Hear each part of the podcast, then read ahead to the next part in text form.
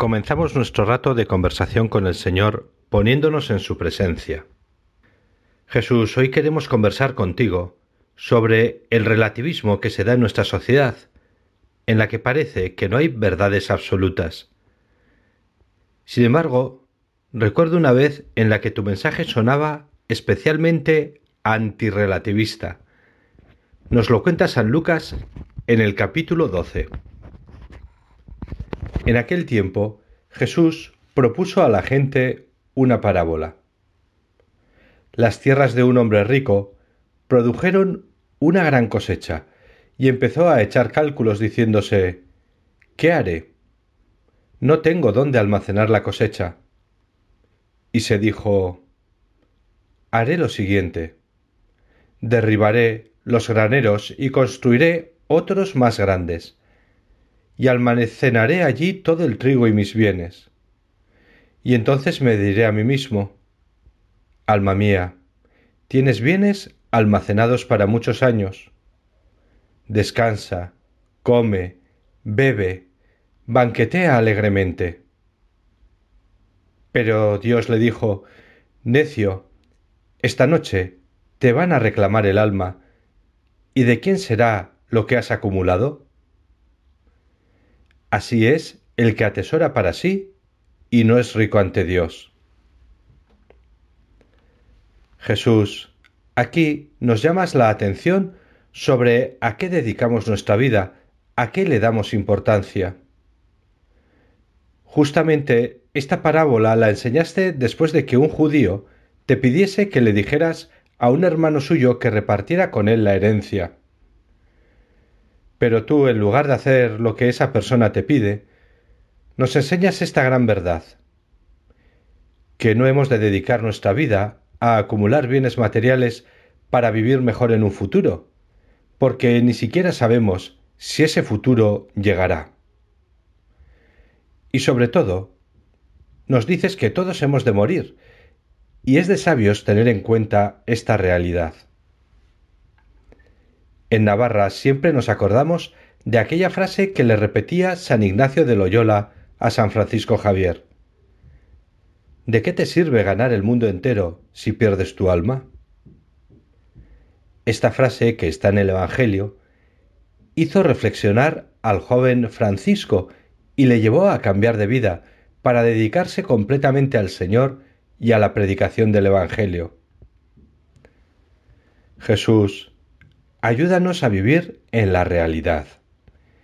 Que no vivamos para acumular, para atesorar bienes materiales, para tener el futuro asegurado, pensando incluso darnos la buena vida, de manera cómoda y placentera.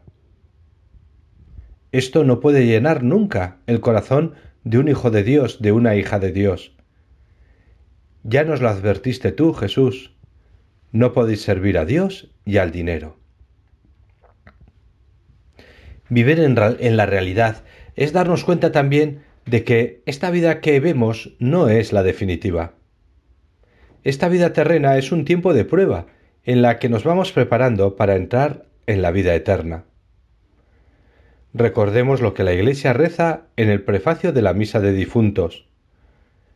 La vida de los que en ti creemos, Señor, no termina, se transforma, y al deshacerse esta morada terrenal, adquirimos una mansión eterna en el cielo.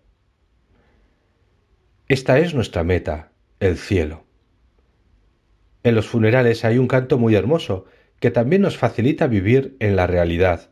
Su estribillo dice, Al atardecer de la vida, te examinarán del amor. Esta frase está tomada de los escritos de San Juan de la Cruz, el gran místico español. Pidamos pues a Jesús que nos dé coherencia de vida, de manera que nuestro afán sea acumular bienes espirituales, mucho más importantes que los bienes materiales.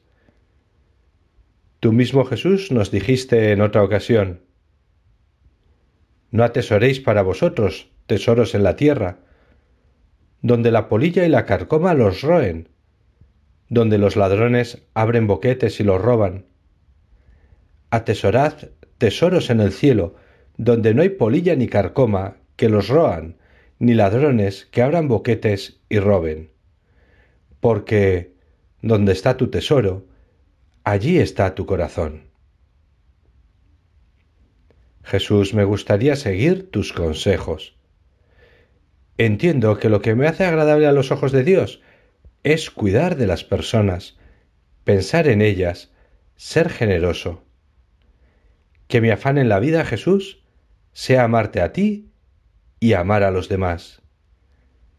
Ayúdame a concretar estos buenos deseos en obras de servicio, que me dé cuenta de que servir es amar en lo concreto. Comencemos por cuidar de manera especial a las personas que Dios ha puesto en el camino de nuestra vida.